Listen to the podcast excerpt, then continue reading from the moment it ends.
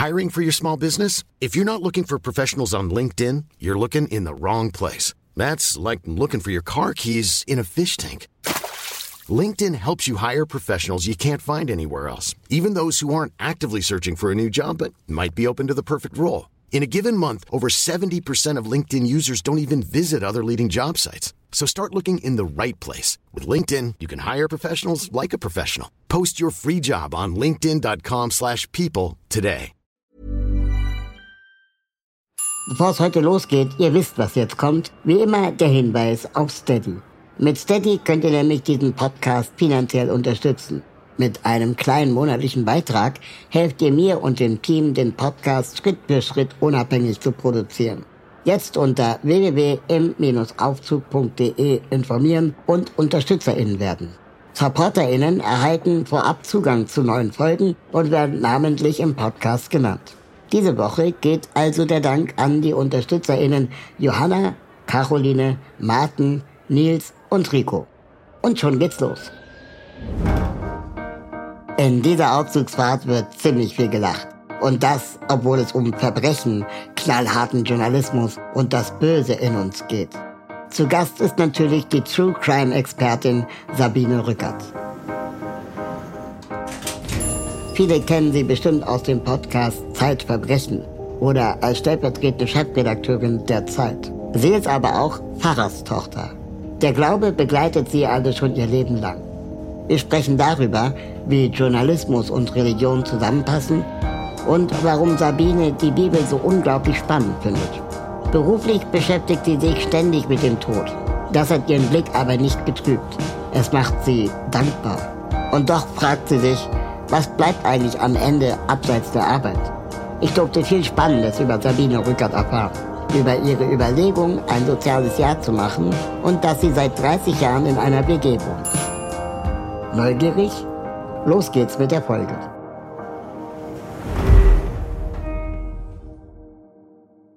Die Tür geht auf und wer kommt rein? Es ist mir eine ganz, ganz große Ehre. Sabine Rückert ist heute zu Gast. Hallo Sabine. Hallo. Hallo, grüß dich, Raul. Wir sind ja hier im Aufzug jetzt quasi mehr oder weniger gefangen. Nein, nicht gefangen. Wir sind ja beide freiwillig hier. Aber du bist wahrscheinlich auch sehr viel unterwegs und triffst vielleicht sogar auch den einen oder anderen Menschen im Aufzug. Hattest du schon mal eine merkwürdige Begegnung in einem Aufzug? Äh, ich habe eine merkwürdige Begegnung gehabt, weil ich mal in einem Aufzug stecken geblieben bin. Oha. Aber Gott sei Dank nicht so lang, dass es jetzt wirklich zu einem Trauma geführt hat. Es waren nur ein paar Minuten und der Mensch, mit dem ich da eingesperrt war, den kannte ich gar nicht. Und es hat sich dann auch rasch wieder gelöst. Aber ich kann mir vorstellen, dass äh, Aufzüge wirklich was. Es gibt ja auch, es gibt ja Horrorfilme auch, nicht? Und Thriller, die mit Aufzügen zu tun haben. Ja. Also Aufzüge sind mit Vorsicht zu genießen. Und äh, man weiß ja auch, wenn ein Haus in Flammen steht, soll man, das allerletzte, was man machen soll, ist, man soll den Aufzug benutzen. Aber nur wegen des Kamineffekts. Ja. Nicht, weil er kaputt äh, gehen könnte, sondern Mhm.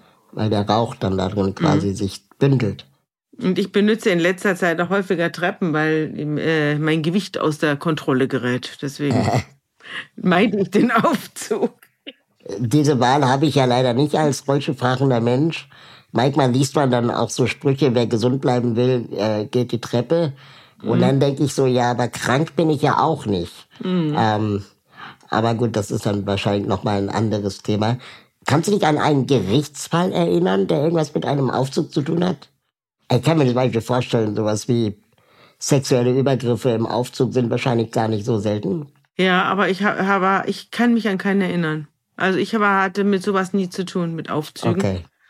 In, oh, doch, ich kann mich an einen erinnern. Erzähl. Hat aber nicht, das hat aber, da hat aber nicht der Fall äh, mit dem Aufzug zu tun, sondern die Festnahme. Ach was. Als Jörg Kachelmann festgenommen worden ist, äh, kam er ja von, äh, war, kam er zurück aus äh, von den Olympischen Spielen, die er als Wettermoderator und als Sportmoderator begleitet hat. Äh, Im Jahr 2010 aus Kanada kam er da zurück. Und inzwischen hatte äh, die Frau, die ihn ja fälschlich der Vergewaltigung bezichtigt hatte, die hatte ihn in der Mitte mittlerweile angezeigt, während er in Kanada war. Äh, und als er dann zurückkam, wurde er von, wurde er von seiner Freundin abgeholt am, äh, an, am, am Ausgang des, des, des, des Flughafens und da kam er eben aus dem Passagier, mit, der, mit den anderen Passagieren durch die Schiebetür und sie hat ihn begrüßt und dann ist man in Aufzug gestiegen, äh, der, der die beiden dann hinauf befördern sollte äh, auf das Deck, wo ihr Auto stand oder sein Auto stand. Und äh, dann stiegen die beiden ein und plötzlich merkte er, dass zehn Personen mit einsteigen. Und das fand er sehr eigenartig. Die sahen alle irgendwie gleich aus. Und mit denen fuhr er dann auf dieses Parkdeck und da standen, stiegen mit ihm alle zehn Personen aus, drehten sich um und sagten, sie sind verhaftet. Und da stellte er fest, das waren alles Kriminalbeamte, die dazu abgestellt waren, ihn äh, zu überwältigen. Wow. so war das. Aber das ist ja wie im Film, dass dann Polizisten alle gleich aussehen. Ja. Also. Das, äh, vielleicht habe ich auch ein kleines bisschen hinzuerfunden. Und der äh, geneigte Hörerin oder Hörer äh, wird sich jetzt äh, vielleicht erinnern, dass äh, Sabine Rückert äh, sehr bekannt ist für ihre Podcasts, äh, unter anderem Zeitverbrechen ähm, wo äh, zahlreiche Justizfälle im Nachhinein quasi nochmal rekonstruiert bzw. erzählt werden, mhm. die alle sehr ähm, spannend sind und ich selber auch die ein oder andere Folge durchgesuchtet äh, habe. So ist denn meine Zeit erlaubt. Da kommen wir aber später nochmal zu, zu dem Thema mhm. ähm, äh, Recht und Gerechtigkeit. Erstmal vielleicht ein paar persönliche ähm, Informationen, die viele HörerInnen vielleicht noch gar nicht kennen. Du bist eine Pfarrerstochter. Ja, das stimmt. Ich bin eine Pfarrerstochter. Angela Merkel auch. Ja, das verbindet mich mit ihr. Kennt ihr euch? Nein, wir, doch, doch, doch, doch, doch, wir kennen uns. Also ich habe sie vor vielen Jahren, da war sie noch Generalsekretärin der CDU. Da habe ich sie besucht und ganz lange interviewt und ein Porträt über sie geschrieben, über drei Seiten. Das war ganz am Anfang. Also da also nicht ganz am Anfang, sie war ja am Anfang eben Ministerin für Familie, glaube ich, und dann für Umwelt und dann war sie Generalsekretärin der CDU und da hat sie sich dann gegen Helmut Kohl positioniert und genau mhm. da habe ich sie kennengelernt. Da habe ich sie besucht und äh, habe diesen Abfall der Angela Merkel vom System Kohl, das war das Thema. Und da, da haben wir uns unendlich lange unterhalten. Ich glaube drei Stunden oder was. Ich habe alles mitgeschnitten und er hat, war ein unglaublich tolles Interview. Aber sie hatte schon damals diese äh, Angewohnheit, die sie dann später noch perfektioniert hat, nämlich dass sie unglaublich lebendige Interviews gibt und hinterher alles rausstreicht, was interessant ist. Ach krass. und so wurde, ich habe dann noch ein paar. Sie hat dann Wahlkampf gemacht und ich bin ihr noch hinterhergefahren, um einzelne Passagen zu retten und es ist mir dann auch gelungen. Nicht alle, aber manche. Und äh, ja, und so sind wir dann verblieben. Eine Reportage oder besser gesagt Dokumentation mit Angela Merkel, an die ich mich sehr gerne erinnere, war, ich glaube, sie hieß Die Unerwartete mhm. äh, in der ARD-Mediathek, wo es wirklich so von Anfang ähm, bis zur Gegenwart der Merkel-Ära äh, äh, der davon handelte. Und was mich sehr beeindruckt hat, war, unabhängig davon, ob ich sie wählen würde, dass sie offensichtlich die ganzen Männer um sich herum erledigt immer hat. erledigt hat durch, durch ähm, Fleiß. Mhm. Also dass sie einfach immer mehr Bescheid wusste als die Männer. Ja, Weil die Männer immer dachten, die kommen weiter, so wie sie immer gemacht haben. Ja, das kann sein, dass sie das, und sie hat es natürlich auch durch durch die innere Unabhängigkeit. Also sie hat diesen, ja, wir sind jetzt Buddies für den Rest unseres Lebens und so. Das kannst du mit Frau Merkel nicht machen. Hm. Sie hat, äh, es gibt von Madonna ein wunderbares Lied, das ich auch äh, für mich in Anspruch nehme. Learn to say goodbye. Und das, äh, und das Lied heißt, hat den Titel The Power of Goodbye. Und das, äh, das hat Angela Merkel verstanden. Gleichzeitig ist es aber auch tragisch, ne, dass man immer 120, 130 Prozent geben muss als Frau in einer männerdominierten Welt. Hm. Ich weiß es nicht. Also ich habe nicht den Eindruck, dass ich mehr, recht viel mehr gegeben habe als die Männer um mich herum. Glaube ich nicht. Also ich, ich kann das für mich jetzt nicht behaupten. Ich bin aber auch keine Bundeskanzlerin. Äh, kann man, ist es jetzt zum Glück oder leider? Zum Glück. Also, ich bin ja, ich bin ja nicht äh, angetreten hier, um es allen zu zeigen und jetzt Tag und Nacht schweißüberströmt hier zu sitzen um alle um mich herum platt zu machen, äh, karrieremäßig, sondern mir ist das alles immer so zugeflogen, ehrlich mhm. gestanden. Ich habe mich wen um wenig gerissen, wirklich, sondern das kam alles so, weil es irgendwie gab es keine Alternative. Und dann, äh, dann hat man halt mich genommen.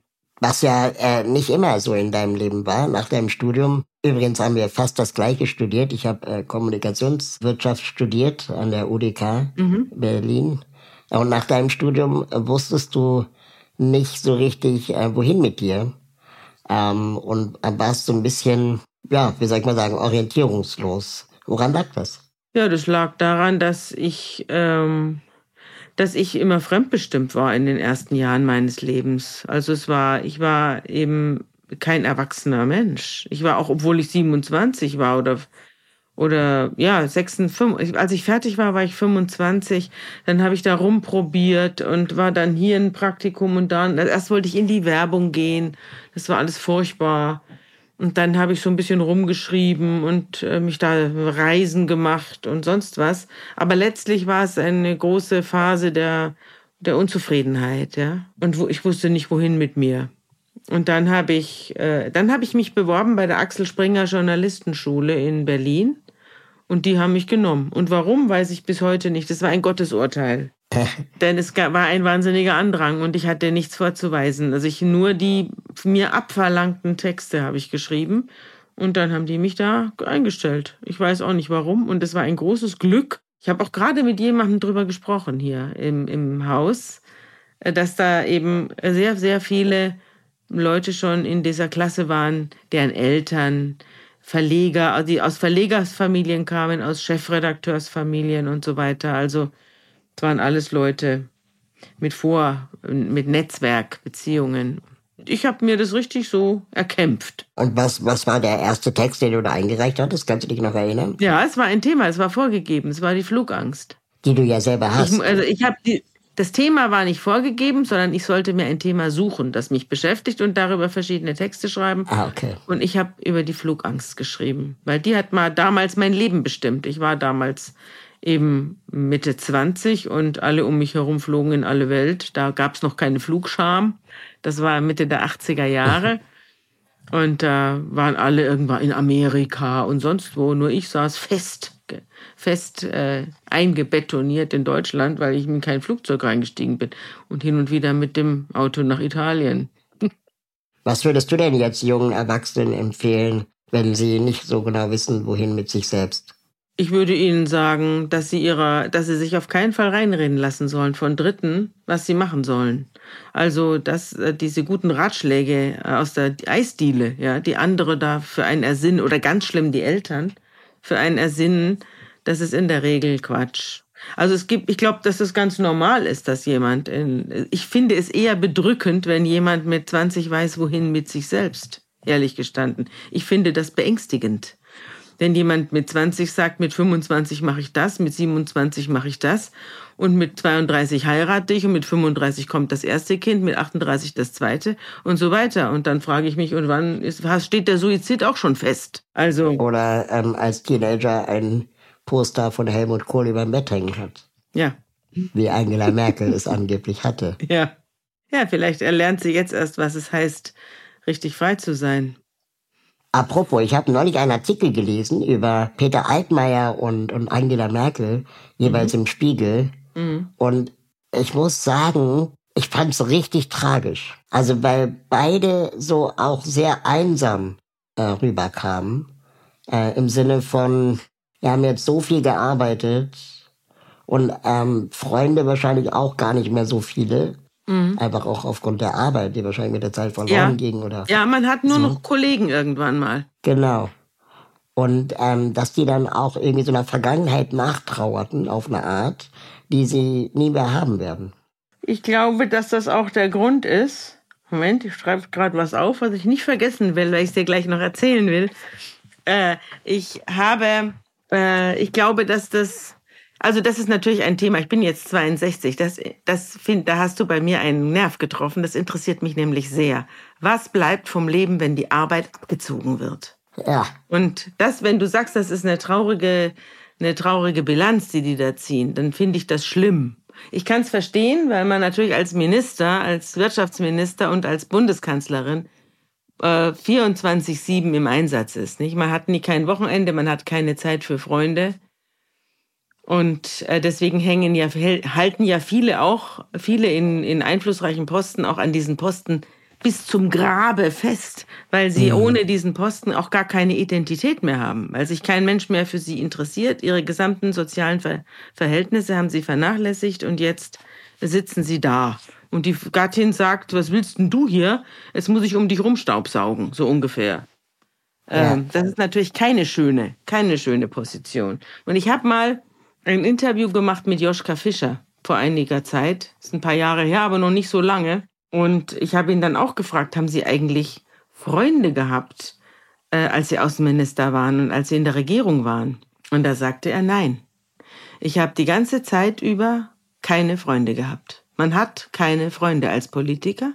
Und die alle Freunde, die ich während dieser Zeit hatte und die ich auch danach hatte, waren die alten Freunde aus dem Studium, mhm. die mich gekannt haben, als ich noch niemand war.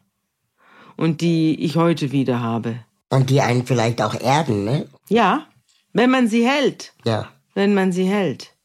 Aber er sagt, es ist in der, in der Politik gibt's kein, gibt's nur Parteifreunde, aber es gibt keine richtigen Freunde, denn es geht immer um Interessen. Und die, die stehen im Vordergrund. Es gab mal im New York, in der New York Times einen Artikel über den damaligen Apple-Chefdesigner John Ivy. Und der wurde auch so ähnlich dargestellt, dass er sehr einsam ist, sehr weit oben in dem Konzern sitzt, äh, mit dem Tod von Steve Jobs auch keinen Sparringspartner mehr hatte.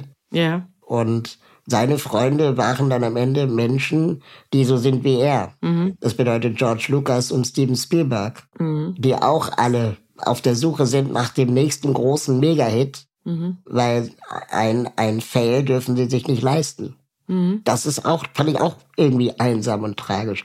Dann doch lieber die graue Maus von nebenan. Ja, das stimmt. Lieber im Chor singen als Solist. Der Solist, wenn der mal einen Kratzer macht, das hört jeder. Aber im Chor kann man sehr schön mal auch mal falsch singen. Das stört keinen großen Geist. Und man ist immer unter Leuten. Was ich sehr sympathisch fand, ist, dass dein Wohnmodell äh, ein sehr ungewöhnliches ist, äh, zumindest mit 62. Du lebst nämlich in einer WG mit ja. deinem Mann und einem befreundeten Paar. Genau. Was macht das Zusammenleben für dich so besonders? Ja, dass wir schon 30 Jahre zusammenleben. Wir, als wir zusammengezogen sind, waren wir ja nicht alle 60, sondern wir waren alle 30. Und äh, ich war durch Zufall. Also ich habe in Hamburg eine Wohnung gesucht und ein Kollege von mir ist, äh, ist, ist äh, ausgezogen und hat gesagt, du, ich habe hier einen jungen Arzt aus dem Universitätsklinikum, der ist der Assistenzarzt. Wir haben eine Vier-Zimmer-Wohnung, der sucht jemanden, der bei ihm einzieht. Und dann habe ich gesagt, oh super, da ziehe ich ein. Dann kam ich da rein, da saß dann ein junger Mann mit langen Haaren, so halblangen Haaren, so schwarzen, heute hat er gar keine mehr äh, und hat da eine gequalmt. Und dann haben wir uns gleich eine angesteckt und haben, erstmal hat er mir Kaffee gemacht und Kuchen, selbst gebacken. Und dann haben wir uns kennengelernt und waren einverstanden miteinander und haben uns dann eine Wohnung geteilt und haben in, dieser Zeit unendlich viel gequalmt und getrunken. Also furchtbar war das. Würde ich heute, würde ich sofort umfallen nach drei Gläsern. Aber damals war, habe ich das alles noch locker weggesteckt. Und äh, dann kam, dann kam seine Freundin dazu, äh, die er seit ganz kurzer Zeit hatte. Das war 1992, also vor 31 Jahren. Und äh, mhm. dann kam mein Freund dazu, den ich schon ewig hatte. Ich bin ja mit meinem Mann zusammen, seit wir 17 sind. Ihr habt euch auch äh, in der Turnhalle kennengelernt. Ja, genau. In der Schule haben wir uns kennengelernt bei einem Volleyball-Spezial. Er war in meiner Parallelklasse. Und der zog dann auch noch dazu und dann waren wir zu viert und das ging extre also es ging extrem gut. Wir haben so viel Spaß gehabt zusammen und haben so lustig, haben dann so lustig gekocht und haben dann beschlossen, wir bleiben zusammen, aber die Wohnung ist zu klein. Wir müssen uns jetzt was, wir müssen uns jetzt was anderes suchen. Wir platzen aus allen Nähten. Und dann haben wir, also war ja ein Wohnzimmer und dann gab es noch ein kleines Gästezimmer und ein winziges Schlafzimmer. Da wohnte der Christian drin und ein großes Schlafzimmer, da wohnte ich drin. und äh, wenn, die, wenn unsere Partner da waren, dann haben wir uns da reingequetscht in die Wohnung und das, so konnte das nicht bleiben. Und dann haben wir gesagt, so jetzt, jetzt kaufen wir uns oder jetzt kaufen wir uns eine Wohnung. Wir waren damals Mitte 30 und wollten irgendwie sesshaft werden, wollten auch ein Kind haben. Und äh, dann haben wir, sind wir da durch Hamburg getigert und haben irgendwo eine Wohnung gesucht und haben, wir haben nichts gefunden, was wir uns hätten leisten können. Also es war alles extrem teuer oder es war irgendwie marode. Und mein Mann ist, ist, Ingenieur, Bauingenieur und Architekt. Und der hat natürlich das gesehen, wenn man uns da irgendwas angedreht hat. Und dann haben wir, dann sind wir irgendwann rausgezogen. Irgendwann haben wir es dann satt gehabt und sind rausgezogen und wohnen jetzt außerhalb von Hamburg in der Natur, in einem Naturschutzgebiet, in einem alten Haus, das es schon gab. Und das hat mein Mann umgebaut oder umgebaut für eine WG. Und da wohnen wir seither und haben, erst habe ich ein Kind gekriegt, dann haben die Müllers ein Kind gekriegt. Und dann noch eins, also mit drei Kindern. Und dann zogen noch weitere Leute hinzu. Und jetzt sind wir eine richtige kleine Gemeinde. Wow, wie schön. Deswegen habe ich auch keine Sorge vor Einsamkeit, denn ich werde den ganzen Tag werde ich daheim korrigiert und zurechtgewiesen, ich soll mal die Mülltonnen rausstellen, ich sei dran. Ja. Also da braucht man sich keine Sorgen machen, dass man da die Bodenhaftung verliert. Vor ein paar Jahren habe ich mal eine Reportage gesehen über den ehemaligen Bremer Bürgermeister Henning Scherf. Ja, der wohnt auch in der WG. Der wohnt nämlich auch in der WG und die haben das so organisiert, dass sie mhm. von vornherein geplant haben, dass wenn sie mal alt sind und pflegebedürftig, sie in ihrem Haus auch so eine Art Pflegedienst ah. haben können mhm. und sie dann quasi die Pflege teilen. Ja. Und das finde ich auch ein schönes Modell, wenn man sich das leisten kann. Ja. Natürlich nur, aber ähm, ich fand das, also die haben das schon 40 Jahre zuvor geplant. Ja. Das waren auch alte Freunde, ne? Ja. Ganz alte Freunde. Also, dazu kann ich Folgendes sagen. Erstens, wir wohnen, der wohnt ja in einer Hausgemeinschaft. Da hat jeder sein Apartment. Das ja. haben wir auch. Wir haben auch unseren Teil des Hauses, aber wir haben keine, keine Hausgemeinschaft. Wir sind eine richtige Wohngemeinschaft. Also bei, ich kann jederzeit zu den Müllers reinlatschen und die zu mir. Okay. Und im Nebenhaus hat sich jetzt meine Schwester niedergelassen, mit der ich den Podcast unter Pfarrerstöchtern mache. Mhm. Die ähm, ist jetzt das dritte Mal geschieden gewesen und dann hat sie gesagt, jetzt reicht's ihr und dann habe ich gesagt, komm doch zu uns. Und jetzt wohnt sie im Nebenhaus. Also sie gehört auch noch in, zu dem erweiterten Kreis der Wohngemeinschaft. Und dann haben wir noch eine Schauspielerfamilie vom Schauspielhaus hier mit vier Kindern. Die hat sich da ein Wochenenddomizil eingerichtet. Die wohnt auch noch da. Und noch ein paar andere Leute, die sich da eingemietet haben. Also wir haben uns ein bisschen ausgebreitet in, im Lauf der Zeit. Und insofern ist es immer sehr lustig. Und wir haben haben Spaß und können im Garten Feuer machen und, äh, und sonst was. Also es ist, das macht, ich habe jetzt keine Sorge vor Vereinsamung. Aber was ich noch sagen wollte zur, äh, zur Pflege und so weiter, wenn man das dann weiterdenkt, so 10, 20, 25 Jahre weiterdenkt, dann bin ich Mitte 80, ähm, dann würde ich da nicht mehr bleiben können und auch nicht wollen. Also dann würde ich wahrscheinlich nach Hamburg reinziehen wo, wo man dann, wenn man älter wird und Aufzug braucht. Also da, also als, als Mensch, mit der irgendwie Probleme mit Treppen hat oder so, da kann man in dem Haus, in dem ich jetzt wohne, nicht bleiben. Auch nicht nachträglich nachrüsten. Da muss ich mal sehen. Ein Treppenlift oder sowas, ja. Also ich habe hier in meiner Wohnung, ich wohne auch in einem Altbau, haben wir so einen so einen Home-Lift uns einbauen lassen. Ja. Das ist eigentlich so eine kleine Kabine, aber ohne Schacht die in der Wohnung hoch und runter fahren ja, kann. also so eine Art, äh, wie nennt man das? Ähm, Homelift. Ja, aber es gibt dann, also das ist nicht so eine, so eine, so ein, also das ist, der ist offen. Nee, das ist so eine Kabine, eine halbe Kabine im Prinzip. Mhm. Ähm, also es ist kein Plattformlift, weil es quasi äh, keinen Schacht hat, sondern ja. diese, diese Ach, Kabine, genau, die Kabine fährt an so einer Stange hoch und runter. Ja. Ach so ist das. Nicht wie ein Paternoster. Nach dem Wort habe ich gerade nee, gesucht. Nee, kein Paternoster. Mhm. Weil dafür gäbe es in der Wohnung ja keinen Platz. Also mhm. Das heißt, da wo der Aufzug gerade nicht ist, da ist dann quasi Freifläche. Ja. Und da kann man dann auch dran langlaufen. Ja. Und da wo der Aufzug ist, da steht dann quasi die Kabine. Mhm. Aber es gibt auch nur ein Angebot, äh, Homelift. Homelift. ähm, einfach googeln und dann kommt man immer auf Merk's den gleichen mir. Hersteller. deine, deine, deine Schulzeit ähm, hast du in einem Podcast mit Matze Hilscher erzählt. Nee, mit Bob Blume war das. Mit Bob Blume hast du Das weiß erzählt, ich gar nicht mehr. Mit dass wem, es ja. eine inklusive Schulzeit war.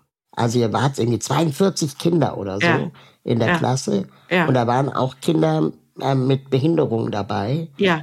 Und das hat mich natürlich sofort abgeholt, weil meine Klasse waren jetzt nicht 42 Kinder groß, aber wir waren 25, aber auch inklusiv Kinder mit und ohne Behinderung Ja. gemeinsam beschult in den 80ern, also ein bisschen später. Mhm. Aber da scheinen wir ja auch eine Gemeinsamkeit zu haben. Ja, wobei das damals bei mir noch nicht, es war ja in den 60er Jahren noch nicht inklusiv hieß, sondern Da die waren halt einfach auch dafür, dabei. Ja, Ja, das war ganz genau. normal. Und äh, die, die war, ich habe das als völlig normal empfunden, dass die da auch waren. Die haben zum Teil Verhaltensauffälligkeiten gehabt. Also ein, der Hansi zum Beispiel, der war, äh, ich weiß nicht, was, das, was da heute die Diagnose wäre, aber das hat, der hatte eine, eine Einschränkung, eine spastische Einschränkung auch, aber nur manchmal, nicht immer. Und ähm, hatte auch eine intellektuelle Einschränkung. Und dann hatten wir noch ein anderes Kind und war unheimlich unruhig. Also der sprang immer auf und äh, verließ mittendrin äh, den Raum im, im Unterricht oder sprang auf und machte gerade irgendwas anderes. Da hat aber unsere Lehrerin, Frau Stolpe, hat da nicht weiter drauf gegeben. Also die hat da nicht gesagt, setz dich hin, sonst gibt's Haue oder Ecke stehen oder sowas überhaupt nicht, sondern die war sehr nett zu ihm.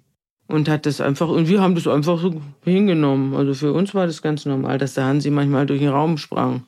Und wie war das, das Klassenverhältnis insgesamt? Bitte? Das Klassenverhältnis insgesamt, das Gefüge, war das irgendwie freundschaftlich oder war Ja. das Konkurrenz? Gab es Ja, Mobbing? nö, ja, null. Null. Das war eine kleine, war eine kleine, äh, äh, eine kleine Volksschule in Lochham, damals am Rand von München, also ganz klein. Und waren, waren halt wahnsinnig viele Kinder, aber sonst war es eine sehr nette, sehr nette Schule. Also ich bin da gern hingegangen. Meine Probleme fingen erst später an in der, im Gymnasium mit dem Frontalunterricht und dem Langweilkram, den man da eingetrichtert bekam.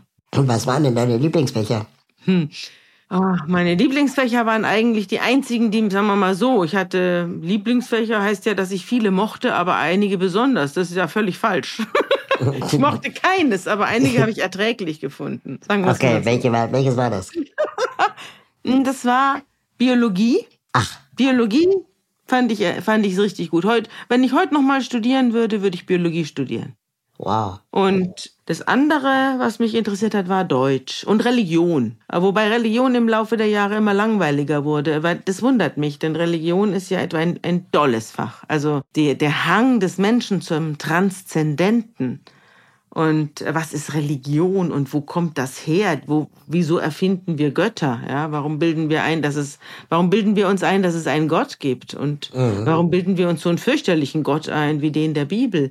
Also das ist ja alles, woher kommt das? Das, diese Sachen ähm, sind sehr interessant. Und natürlich, also im, im, in der Grundschule habe ich die biblischen Geschichten gelernt. Die kannte ich ja schon von zu Hause her, aber in, die sind fantastisch. Also für ein Kind sind diese Geschichten unglaublich. Ich würde jedem Kind die biblischen Geschichten erzählen, mh, weil sie einfach großartig sind. Aber schon auch hart brutal, oder?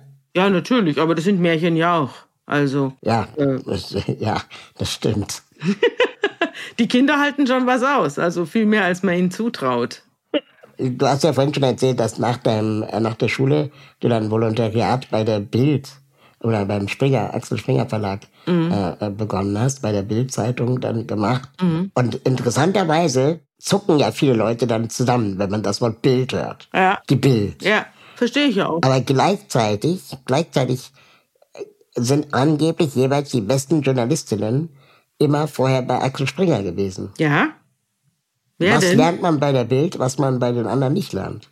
Man lernt, man lernt bei der Bild, also ich habe bei der Bild erstens gelernt, dass die Menschheit ganz anders ist als bei mir zu Hause. Also ich, für mich war das ein richtiges, wie nennt man das, Ice Bucket Challenge. Ja, genau. Das war, das war das, was ich bei der Bildzeitung erlebt habe. Ich kam da also auf, aus meinem wohlbehüteten Kindergarten, äh, der mein Zuhause war, und bin dann in die Bildzeitung gekommen und habe dann mit einer, mit einer, also inhaltlich, ich war dann bei den Polizeireportern, das war ja schon ein Schreck, aber auch äh, die Leute, wie die miteinander umgingen und was da für ein Ton war und was für Leute da arbeiteten, das war also für mich ein völlig ungewohnt, ja, völlig ungewohnt. Auch viele Leute mit mit völlig äh, fehlender, äh, fehlender Empathie und äh, zynisch, ja. Ist schon richtig, war schon richtig. Es war auch besonders, war eine besonders, in München, Bild München war ein besonders hartes Pflaster damals. Weil es extrem unter Druck stand, die Zeitung. Mhm. Und weil es eben viele gute Boulevardzeitungen in München damals gab, äh, aber äh, die Bildzeitung sich da nicht richtig durchsetzen konnte und schlechte Zahlen hatte. Und dementsprechend war die Stimmung und dementsprechend war das Personal drauf. Mhm. Also es war sehr unerfreulich. Aber ich habe da gelernt, erstens natürlich raus und an die Leute ran. Also klingeln, bis der Arzt kommt und überall versuchen, an Informationen zu kommen. Das sogenannte Witwenschütteln habe ich da gelernt, dass man also versucht, mit allen möglichen, äh, mit allen möglichen Finessen an Fotos von Verblichenen oder von Tatverdächtigen zu kommen. Und dann hab, insofern lernt man auch sehr viel über sich, wie weit man zu gehen bereit ist, wenn man so richtig unter Druck gerät. Und dann habe ich natürlich gelernt, mich kurz zu fassen. Denn bei der Bildzeitung sind 80 Zeilen das, was in der Zeit ein Dossier ist. Also äh, 80 Zeilen, das ist das Maximum. Da ist ja dann quasi dein Studium der Werbung gar nicht so falsch gewesen. Da muss man sich ja auch immer kurz fassen. Ja, aber das so weit kam ich gar nicht. Also ich ja. habe in meinem Praktikum der Werbung habe ich gar nichts machen dürfen. Da habe ich nur das fand ich äh, ganz nervig, also furchtbar. Das ging auch gar nicht um Werbung und da ging es auch gar nicht um Texten, sondern da ging es immer nur um Farben und um irgendwelche Filme. Also fürchterlich war das. Langweilig. Langweilig. Also Filme, tagelange Filmaufzeichnungen für irgendein Spülmittel. Boah, das ist so langweilig. Das kann man sich gar nicht vorstellen. Ich habe super viele Fragen vorbereitet, die ähm, du teilweise schon angeschnitten hast, mhm. wo ich denke, so gehen wir da jetzt rein oder gehen wir erst später da rein. Aber du hast gerade das Wort Witwenschütteln ja. genannt. Das war ein sehr äh, spannendes äh, Wort, das hat was bei mir ausgelöst. Und zwar, ähm, wenn irgendwo etwas passiert, eine Tat, mhm.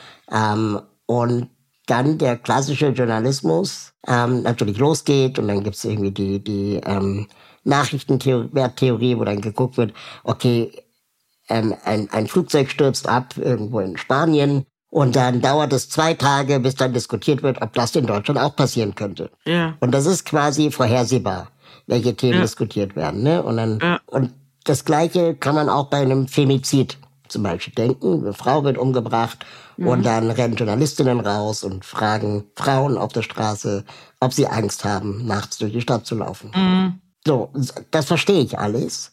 Aber wenn zum Beispiel in Potsdam im Oberlinhaus eine Pflegerin vier behinderte BewohnerInnen tötet, mhm. äh, vor zwei Jahren, ja. habe ich keinen einzigen Journalisten gesehen in Deutschland, der rausgegangen ist und Wohnheime aufgesucht hat, um andere Menschen mit Behinderung zu fragen, ob sie auch Angst haben.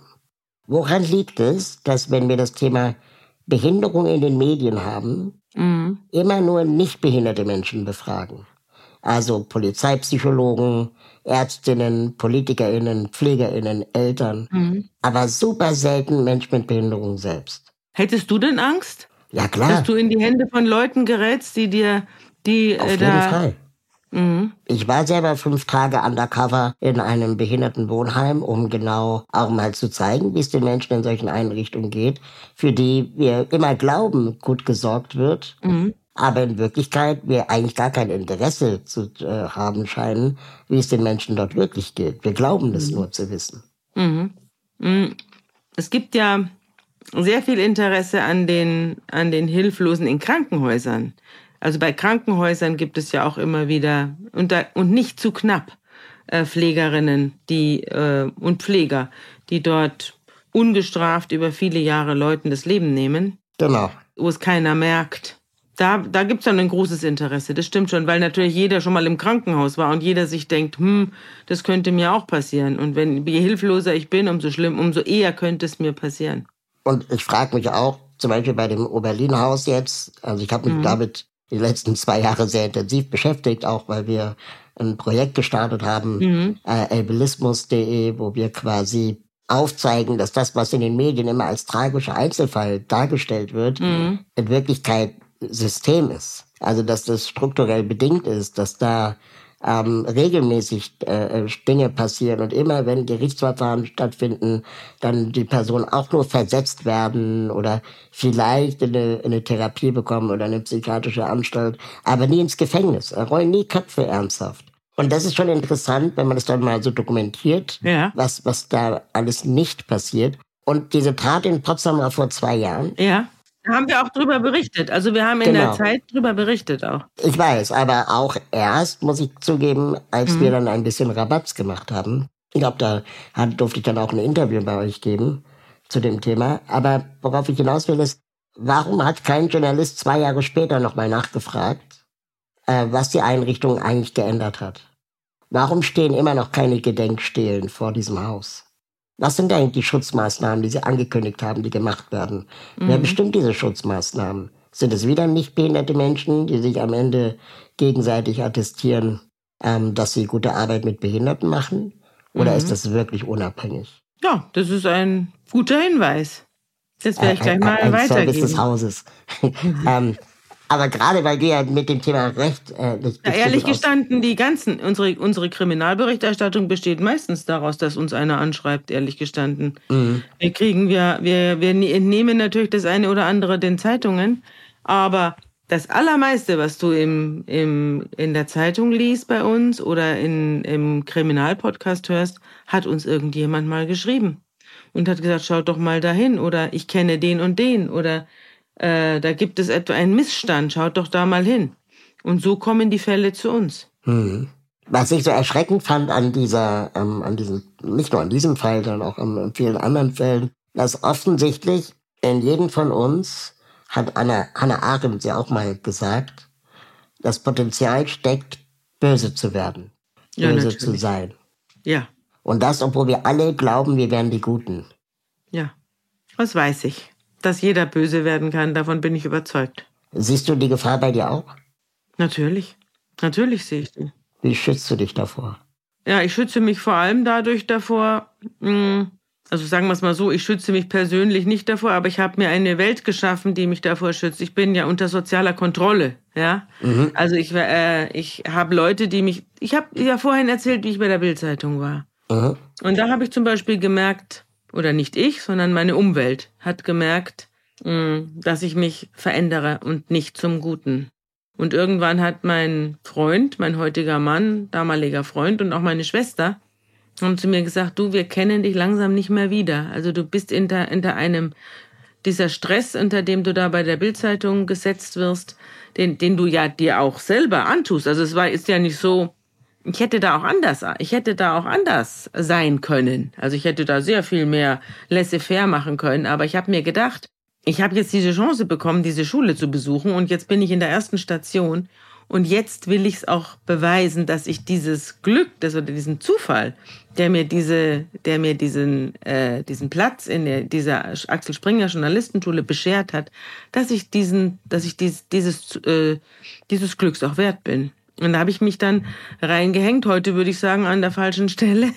Aber das habe ich damals nicht erkannt, sondern das, darauf hat man mich dann hingewiesen. Und ich weiß nicht, ich bin dann auch gleich nach der Ausbildung ja gegangen. Äh, ich lese ja die Bildzeitung bis heute und ich bin bis heute froh, dass ich da nicht mehr arbeiten muss. Aber, äh, aber ich habe damals eben erkannt, dass es um mich herum Leute gibt, die mir sagen, hier läuft was schief.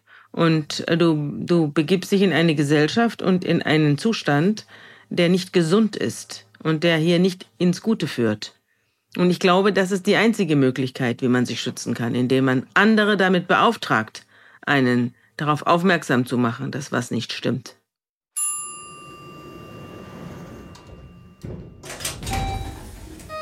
Gleich geht's weiter.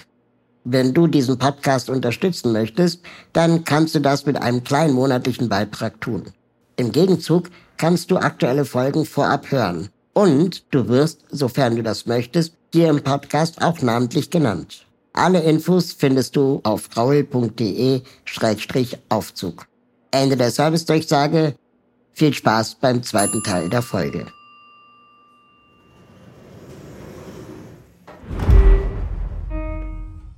Nach vielen Stationen bist du dann stellvertretende Chefredakteurin bei der Zeit äh, geworden. Das wird ja auch mhm. in der Regel dann nur eine Person. Es gibt ja nicht äh, viele, die das gleichzeitig sein können. Ähm, was macht eigentlich eine stellvertretende Chefredakteurin? Ist die näher am Blatt, an der Redaktion? Ja, also ich habe, wir sind ja äh, mittlerweile vier Stellvertreter. Am Anfang waren wir drei. Das war, äh, als ich stellvertretende Chefredakteurin war, das war 2012, also vor elf Jahren. Da war Bernd Ulrich, Chefredakteur, der war damals Chef der, der Polit des Politikteils. Und Moritz Müller-Wirth, der ist, ähm, der ist, der ist gar nicht im, im, im Zeitungsgeschäft, sondern der macht die Personalsachen. Mhm. Also Stellenplan und Gehälter und so. Ein Stellenvertreter. genau. Ein Stellenvertreter. Und ich äh, mach, mach die Titelgeschichten. Also alles, was du auf der Eins siehst, mache ich. Dieses, diese große, dieses große Thema auf der Eins. Was machen wir diese Woche auf der Eins? Und ich vertrete natürlich im wahrsten Sinne des Wortes auch Giovanni, wenn der weg ist, wenn der Urlaub macht oder so. Und es gibt noch einen vierten Stellvertreter, das ist, äh, das, der ist der, der Chef äh, der Investigativabteilung, Holger Stark.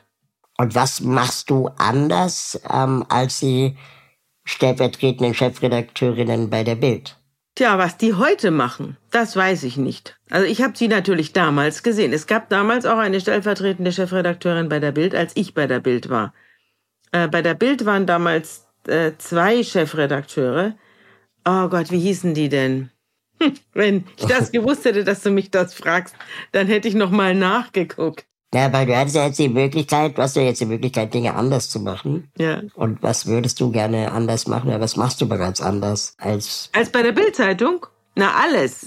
Wir machen alles anders. Es gibt hier, worauf, also ist es so. Die Zeitung ist, die Bildzeitung ist eine vollkommen andere Zeitung als die Zeit. Natürlich. Die Bildzeitung ist ein Polizeistaat. Ja. Es ist ein Polizeistaat. Es gibt ein Top-Down. Da sitzt oben einer und dann geht es nach, dann geht das der Befehl von oben nach unten durch. Und Aha. unten sitzt einer, das war zum Beispiel ich am Ende der, am Fuße der Leiter als Volontärin in der Bildzeitung in München.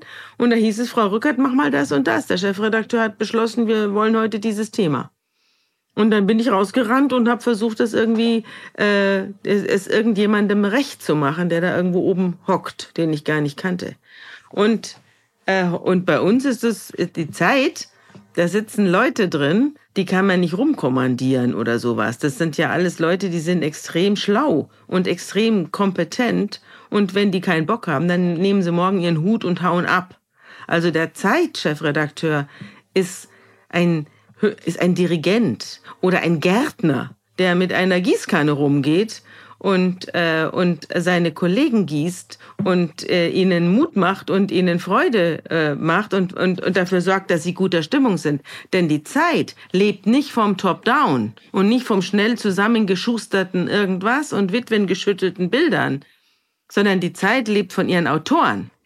Das ist ein Konglomerat hochintelligenter Leute mit sehr vielen Bedenken und sehr vielen äh, und sehr vielen Skrupeln und, äh, und die muss man irgendwie zusammen pflegen. Aber, aber wenn man da anfängt, hier irgendwie rumzupöbeln oder Leuten zu sagen, machen Sie das mal anders oder so, dann ist man hier ganz schnell. Ich habe hier mehrere Chefredakteure untergehen sehen, die versucht haben, es so zu machen. Gut, meine Frage war vielleicht auch ein bisschen äh, provokant gestellt, Bild mit der Zeit zu vergleichen. Ich liebe provokante Fragen. Die bringen mich in Fahrt. wenn, du, wenn du sagst, dass die, die Zeit aus den Redakteurinnen besteht und weniger aus der Polizei Obermufti, ja. dann stelle ich mir die Frage, wie das da ähm, um das Thema Diversity zum Beispiel steht.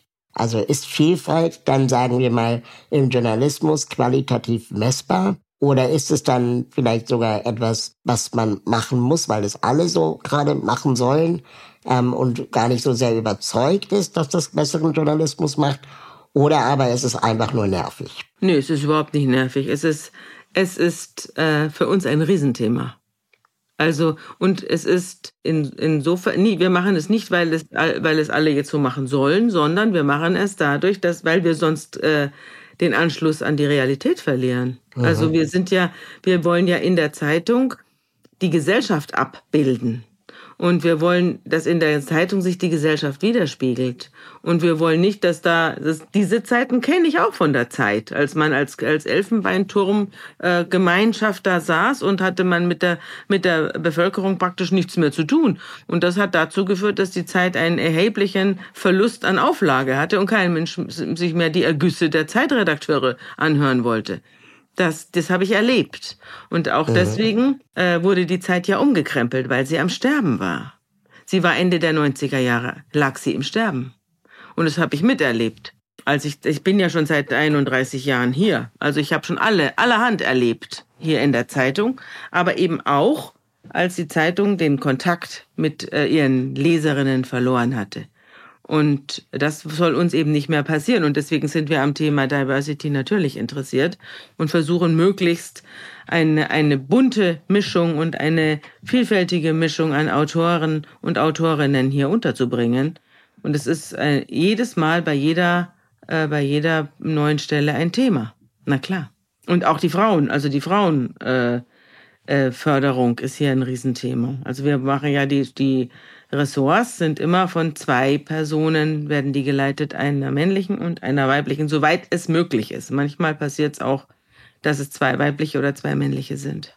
Weil meine These ist, dass äh, diese Berichterstattung über Morde an behinderten Menschen oder mhm. Misshandlung mhm. behinderter Menschen in diesen Einrichtungen mhm. durch behinderte Journalistinnen besser gewesen wäre, weil sie ja. andere Fragen stellen würden.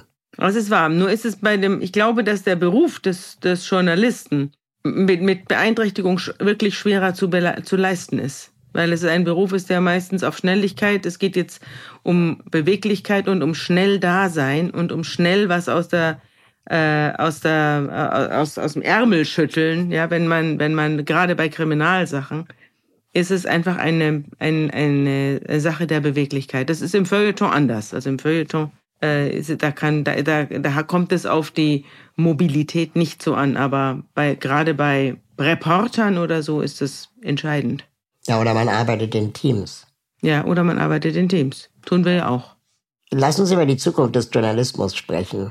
Ich habe vor ein paar Wochen mit einem ähm, relativ hohen Tier eines öffentlich-rechtlichen Fernsehsenders äh, mhm. äh, gesprochen. Hier auch in diesem, in diesem Aufzug? Nee, privat war das äh, ausnahmsweise. Ja. Und ähm, der ähm, erzählte mir, und das hat mir wirklich sehr zu denken gegeben, dass wir ganz oft in dem Journalismus, den wir jetzt gerade erleben, so Deutschlandfunk, äh, Tagesschau, auch egal was, äh, wir so eine Berichterstattung machen, wo wir eigentlich ganz oft Dinge erzählen, die noch gar nicht erzählenswert sind.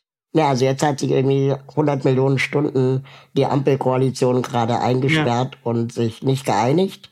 Ja, ja und darüber weiß, wurde drei Tage lang berichtet, dass ja. man sich nicht geeinigt hat. Und ja, anstatt weiß. einfach auch mal den Mumm zu haben und zu sagen, wir berichten erst, wenn es was Neues gibt, mhm. ähm, anstatt immer zu sagen, nee, eigentlich wissen wir nichts, aber so zu tun, als würde man es wissen, mhm. ist eigentlich auch eine Bankrotterklärung, oder nicht? Ist auf jeden Fall ein Riesenproblem. Also es ist vor allem natürlich für die ein Problem, die ununterbrochen auf Sendung sind. Ja. Also gerade, deswegen ist es kein Zufall, dass du mit jemandem aus dem Fernsehen oder dem Hörfunk gesprochen hast, weil die natürlich rund um die Uhr senden und wenn dann irgendwas passiert, auch, das weiß man ja auch bei großen Katastrophen, dass da ununterbrochen berichtet wird, obwohl gar nichts weiter passiert ist.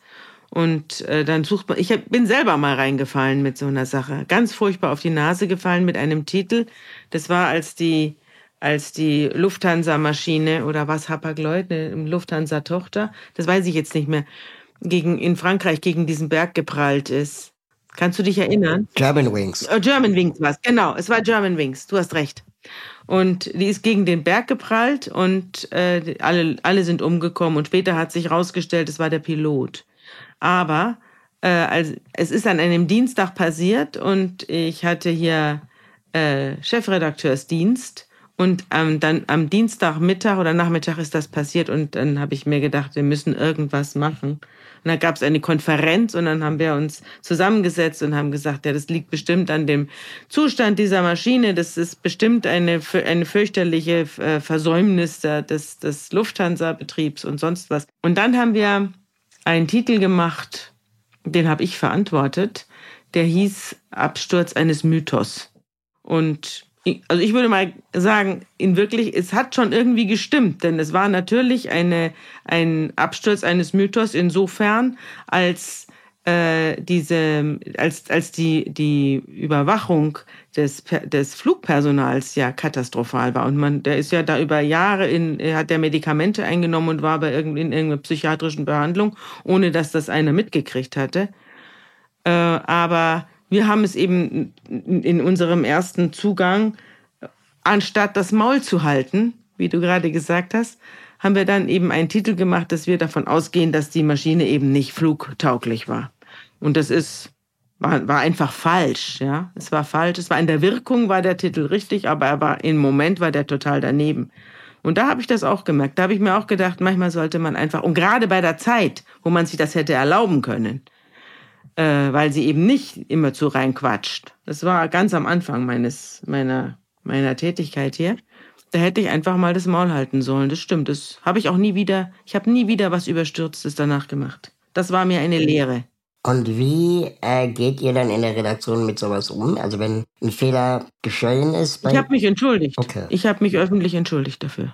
Ein anderer Aspekt der Zukunft des Journalismus ist ja sicherlich, dass jetzt ganz viele Leute anfangen, Podcasts zu machen, Newsletter zu schreiben. Ja, das stimmt. Das ist eine richtige Pest. Genau.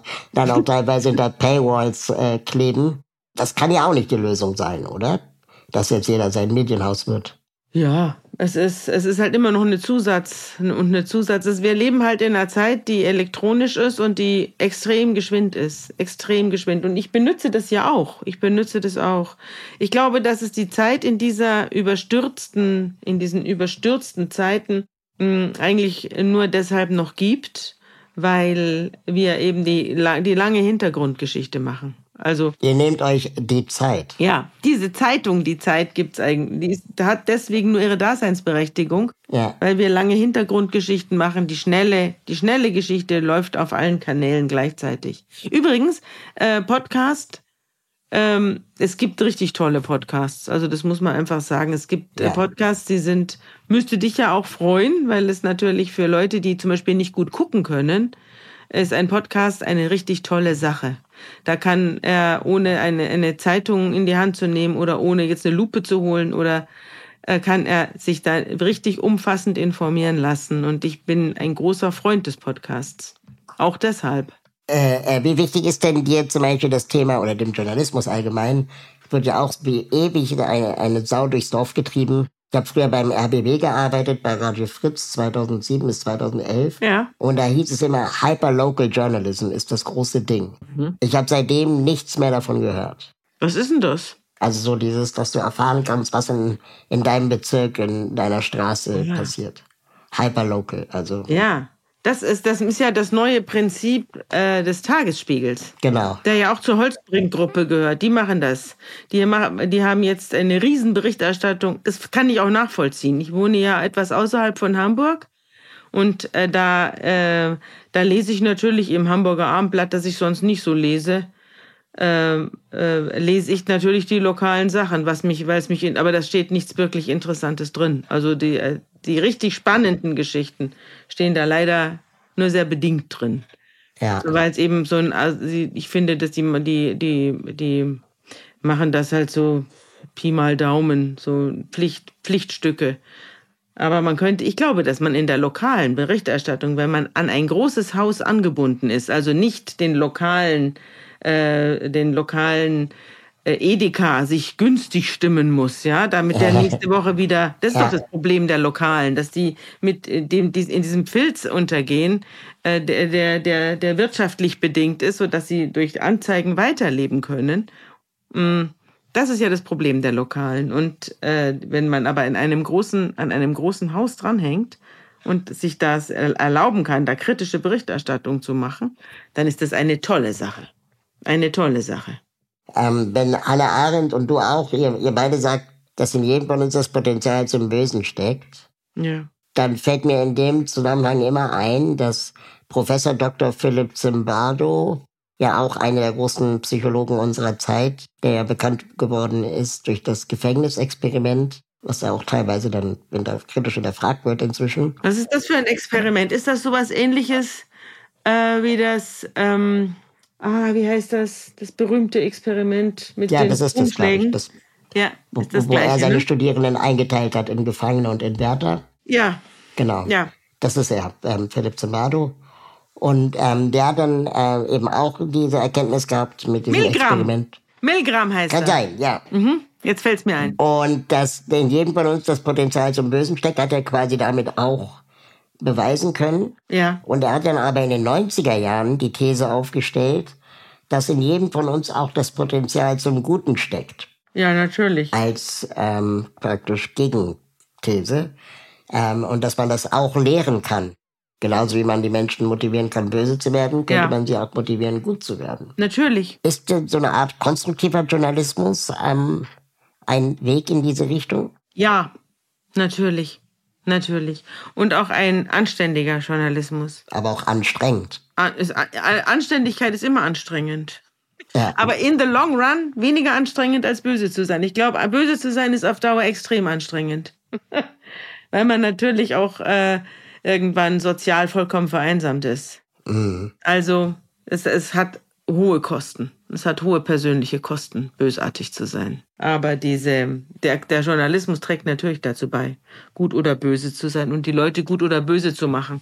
Also es gibt ja auch äh, Situationen, in denen ein ganzes Volk, eine ganze Gesellschaft kippt ins Böse. Ja. Das haben wir ja bei der NS-Zeit gesehen. Das sieht man auch heute noch, wenn man Failing States sieht oder wenn, wenn da wenn da die Gewalt äh, alles äh, an sich reißt und wenn die Gesetze nicht mehr gelten, wenn niemand mehr sich an, Verabspr äh, an Absprachen hält, sondern nur noch der Stärkere regiert. Äh, das sind, das sind, es gibt es, dass Gesellschaften ins Böse kippen. Das ist ja auch die Angst, äh, die, die Donald Trump verbreitet. Das ist ja auch die Angst, die er auslöst bei uns und auch bei vielen Leuten in den USA, dass er was Böses an sich hat und was Bösartiges, was Zerstörerisches. Aber wie, wie kann man sich davor schützen? Also ich meine, Deutschland ist ja vielleicht, was das angeht, 20 Jahre, 30 Jahre hinter den USA, was diese Spaltung angeht. Aber wie können wir das Ruder noch rumreißen? Ja, das, äh, das, das sieht man ja auch gerade in Israel, was da los ist. In Israel geht es ja auch darum, dass, die, dass es eine bestimmte interessengeleitete Gruppe gibt, die im Moment äh, die Regierung stellt und die versucht, alle Kontrollmechanismen, und jetzt sind wir beim Eingrenzung des Bösen. Das Böse äh, kommt ja oft aus, ein, aus dem Gefühl der Übermacht, aus dem Gefühl, keine Grenzen zu haben, keine Grenzen zu brauchen. Und äh, das ist natürlich immer der Anfang vom Ende. Wenn die Leute keine Grenzen haben und wenn niemand kommt und sagt, nö, so geht das nicht, jetzt ist Schluss, dann beginnt ein Eigenleben, das selten zum Guten führt. Und äh, das, deswegen will man ja auch in, in Israel im Moment, die, äh, versucht die Regierung ja auch, äh, das sie kontrollierende äh, oberste Gericht äh, abzuschaffen oder auf jeden Fall so zu schwächen, dass sie durchregieren können. Das ist immer das Problem von Regierungen, dass sie natürlich ihre Gegner, dazu gehört auch die Presse, loswerden wollen. Und da, darin besteht ja auch der Kampf, ehrlich gestanden, man kann dagegen nur kämpfen. An der Stelle, an der man steht, an der Stelle, an der man schreibt, wenn man im Journalismus ist und wenn man in den Institutionen ist oder in der Politik, dass man das erkennt, dass eine solche schädliche Entwicklung einsetzt und sich dagegen einsetzt und sich dagegen wehrt. Das ist die, die, das ist die Bürgerpflicht, je nachdem, wo man gerade ist. Wie hast du denn das Gute in dir bewahrt, wenn du quasi als Journalistin in Gerichtssälen gesessen hast, wo die Bösesten aller Bösen dann äh, letztendlich auch waren und saßen, dass du den Glauben an die Menschheit nicht verloren hast? Nö, ich habe ja, ich habe ja sehr, ich bin ja hier umgeben von netten Leuten. Also ich komme hier morgens rein und Ja. ich werde, ich werde mein Leben lang werd, bin ich umgeben von netten Leuten. Diese bösartigen Figuren, die sind nur beruflich. Ich habe in meinem privaten Leben schon den einen oder anderen wirklichen Widerling erlebt, aber nur ganz selten. Die haben sich dann gleich wieder verflüchtigt. Die haben sich nicht festgesetzt in meinem Leben. Und Aber hat deine Arbeit mit dem Blick auf den Tod nicht irgendwas auch mit dir gemacht? Ja, ich bin dankbar. Ich, hat- ich habe eine große Dankbarkeit empfunden. Ich habe vieles, was ich für selbstverständlich gehalten habe, ja, mein Elternhaus, meine Gesundheit, all diese Dinge, dass ich nette Leute um mich habe, dass man, dass ich, dass ich äh, halbwegs verständig bin, dass ich nicht äh, naiv bin und irgendjemandem in die in die Falle gelaufen bin, wie es ganz ganz oft passiert. Ähm, mhm. All diese Dinge, dass mir, die, all, dass mir all das erspart geblieben ist und auch all das erspart geblieben ist, was mich böse macht. Ähm, also mit Leuten, die auf der Anklagebank sitzen, kann man oft Mitleid haben. Die haben einen langen Weg hinter sich, bis sie so geworden sind, wie sie sind. Mhm. Und keinen guten, keinen guten. Und ich habe mir oft gefragt, was würden, was, wie ginge es mir, wenn ich jetzt da säße? Also das ist eine, äh, ich finde, dass Gerichtsprozesse erstens die Leute milder machen. Also jeder, der in einem Gericht sitzt, da sitzt keiner drin, der hinterher für irgendjemanden die Todesstrafe fordert. Jeder sieht, wie, wie Menschen zu dem werden, was sie sind. Deswegen sind Gerichtsprozesse so unglaublich wichtig und interessant, weil das Böse und seine Entstehung dort auseinandergenommen wird. Ah. Und am Schluss weiß man, was von was kommt. Und man ist, und man ist, wenn man es häufiger erlebt, dankbar, dass man, dass einem vieles erspart geblieben ist, was einen hätte zu einem bösen Menschen machen können. Die, die, die, die Option, die hatte ich auch. Die Anteile habe ich auch. Du hast ähm, gerade deine Eltern erwähnt, deine Familie, in der du aufgewachsen bist, die sehr religiös war. Ja. Ähm, oder wahrscheinlich noch ist. Meine Eltern sind tot, da ist niemand mehr religiös. Die müssen jetzt entweder wissen, was los ist oder nicht. Der Rest der Familie, meine ich. Äh, du sagst selber, dass du aber mit dem Glauben an der einen oder anderen Stelle dann doch auch harder bist. Ja, natürlich. Also ich, ich habe jetzt, ich mache ja in meinem Bibel-Podcast, mache ich ja mit meiner ne, Schwester die Bibel durch. Da erzählen wir ja, weil die Bibel eigentlich unlesbar ist in ihrer mhm. Altertümlichkeit und in ihrem Aufzählungswahn äh, und in ihrem uralten Sound und man muss so viel Hintergrundwissen haben, um das alles zu verstehen. Deswegen haben wir beschlossen, wir erzählen die Bibel und zwar für jeden, der sich dafür interessiert. Und je weniger Ahnung er hat, umso interessanter ist es für ihn. Aha. Und ähm, weil sie einfach ein riesiges Kulturgut ist. Sie ist ein großes Buch der Menschheit. Und ich glaube nicht, dass da ein einziger Funken von Gott drin ist. Also mit Gott hat das alles nichts zu tun, sondern es hat ist Menschenwerk, ja und ein ein großes Buch auch über über Verbrechen und auch äh, über Behinderung. Also es gibt ganz, ganz viele. Die Einschränkung ist ein ganz häufiges Thema in der Bibel, gerade im Neuen Testament und äh, aber auch im Alten. Das ist ein, also alles, was dem Menschen begegnet, ist dort wird dort überlegt und äh, und und erzählt und hin und her gewendet und ist unglaublich wertvoll, finde ich. Und deswegen würde ich jedem Kind die Bibel erzählen, weil man, da sind auch große Erkenntnisse drin äh, von Menschen, aber ich halte es nicht für ein göttliches Buch.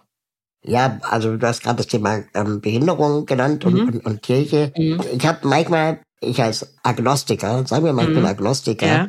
habe trotzdem äh, große Probleme, wenn im kirchlichen Kontext, im Christentum, die mhm. Nächstenliebe und Behinderung so ja. zusammengelegt wird und es dann sowas Paternalistisches ja sehr schnell bekommt, ja. was dann im Journalismus auch kaum hinterfragt wird zum Beispiel. Mhm. Das heißt, ich frage mich, wie passt eigentlich Glaube und knallharter Journalismus für dich zusammen?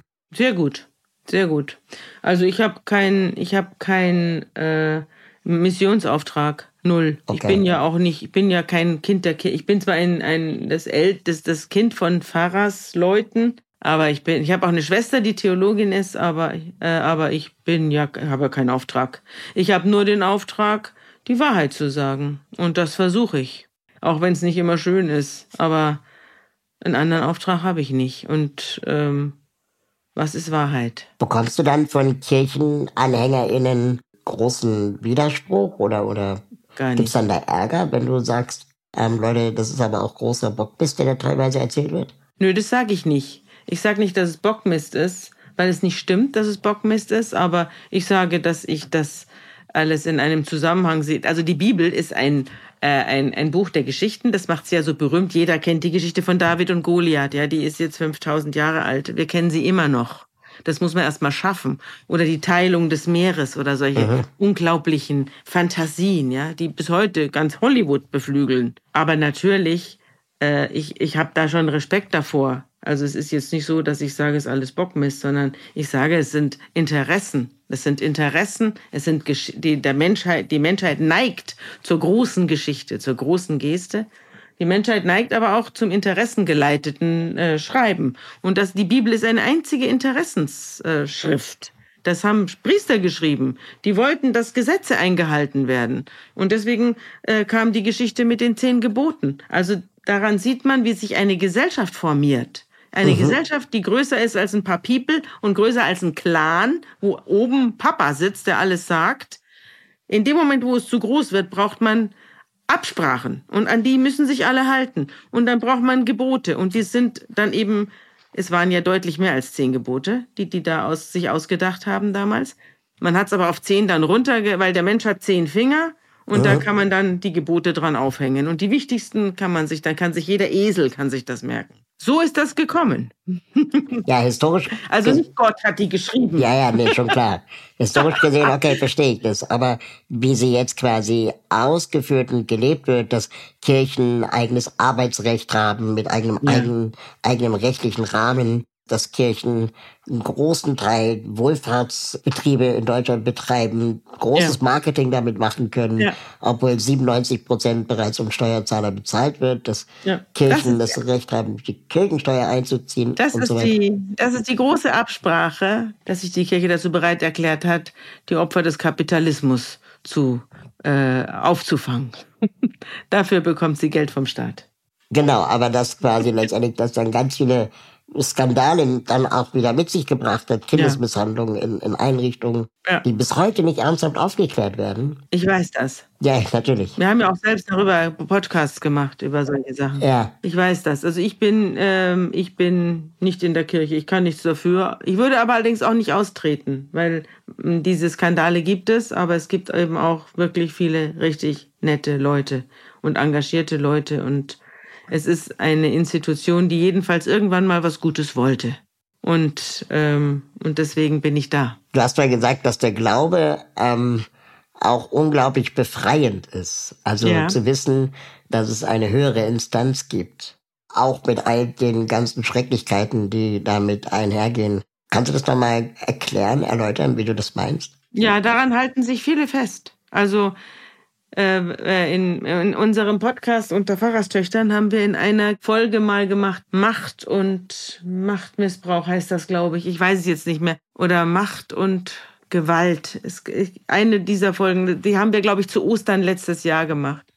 Und da haben wir, da geht es natürlich immer um die Propheten. Die Propheten waren unglaublich mutige Leute, die von einer höheren Macht beseelt den, den regierenden Königen entgegengetreten sind und oft genug dafür geköpft wurden. Also es ist jetzt nicht so, dass ein Prophet sein ein lustiges Leben war, sondern es war meistens fürchterlich. Ja. Und die sind ein, also manche Propheten sind auch nackt durch die Straßen gelaufen, um zu zeigen, ähm, dass sie eben nichts brauchen, so wie Diogenes in seinem Fass. Also die Aufgabe, die Macht zu kontrollieren, ist eigentlich immer eine Aufgabe der Propheten gewesen. Und ein bisschen ist es auch die heute die Aufgabe der Presse. Also die Journalisten sind die Nachfolger der Propheten. Und wir haben in dieser Folge, deren Titel mir jetzt nicht mehr einfällt, dieser Osterfolge 2022, soweit ich mich entsinne, bei den Pfarrerstöchtern, haben wir eine Geschichte, einen Text vorgelesen von Nawalny. Nawalny, der äh, ja sterbenskrank hier in Deutschland ankam, vergiftet und aufgepäppelt wurde und dann zurückgegangen ist nach Russland, wo er sofort vor Gericht gestellt worden ist und verurteilt worden zu 100.000 Jahren Lagerhaft. Und ähm, bevor er da, als er da verurteilt worden ist, hat er eine lange Rede gehalten und hat gesagt, eine unglaublich tolle prophetische Rede, in der er gesagt hat, dass wenn er aufhören würde zu glauben, dass es eine höhere Macht und eine höhere Gerechtigkeit gibt, dass er diesen Kampf nicht durchhalten würde, sondern dass er nur durch die Tatsache, dass er mit der, er sitzt mit der Bibel, schreibt er auch in, seine, in dieser Rede, er sitzt mit der Bibel in seiner Zelle und er weiß, er ist nicht allein.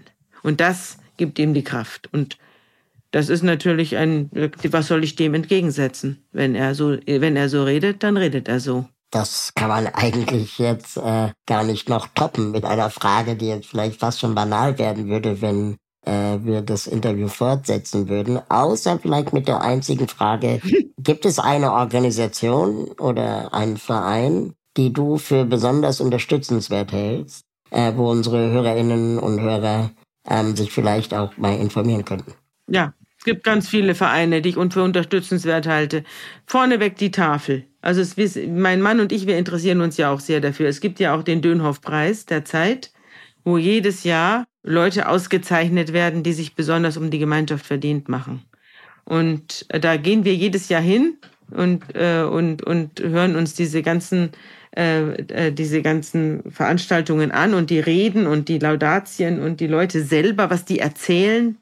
Und dann äh, an Weihnachten wissen wir dann wieder, wo wir spenden. Und da gibt es natürlich die, die Tafel, die finde ich ganz toll. Dann gibt es, äh, dann gibt es äh, Hamburg Help für, für äh, Geflüchtete, Kleider. Mhm. Dann gibt es äh, ganz, die, die Herzbrücke. Die Herzbrücke, mein Mann hatte eine Herzoperation, da bin ich, habe ich die Herzbrücke kennengelernt. Der, der Chefarzt, der ihn da operiert hat, der hat ihm hinterher Unterlagen über die Herzbrücke gegeben.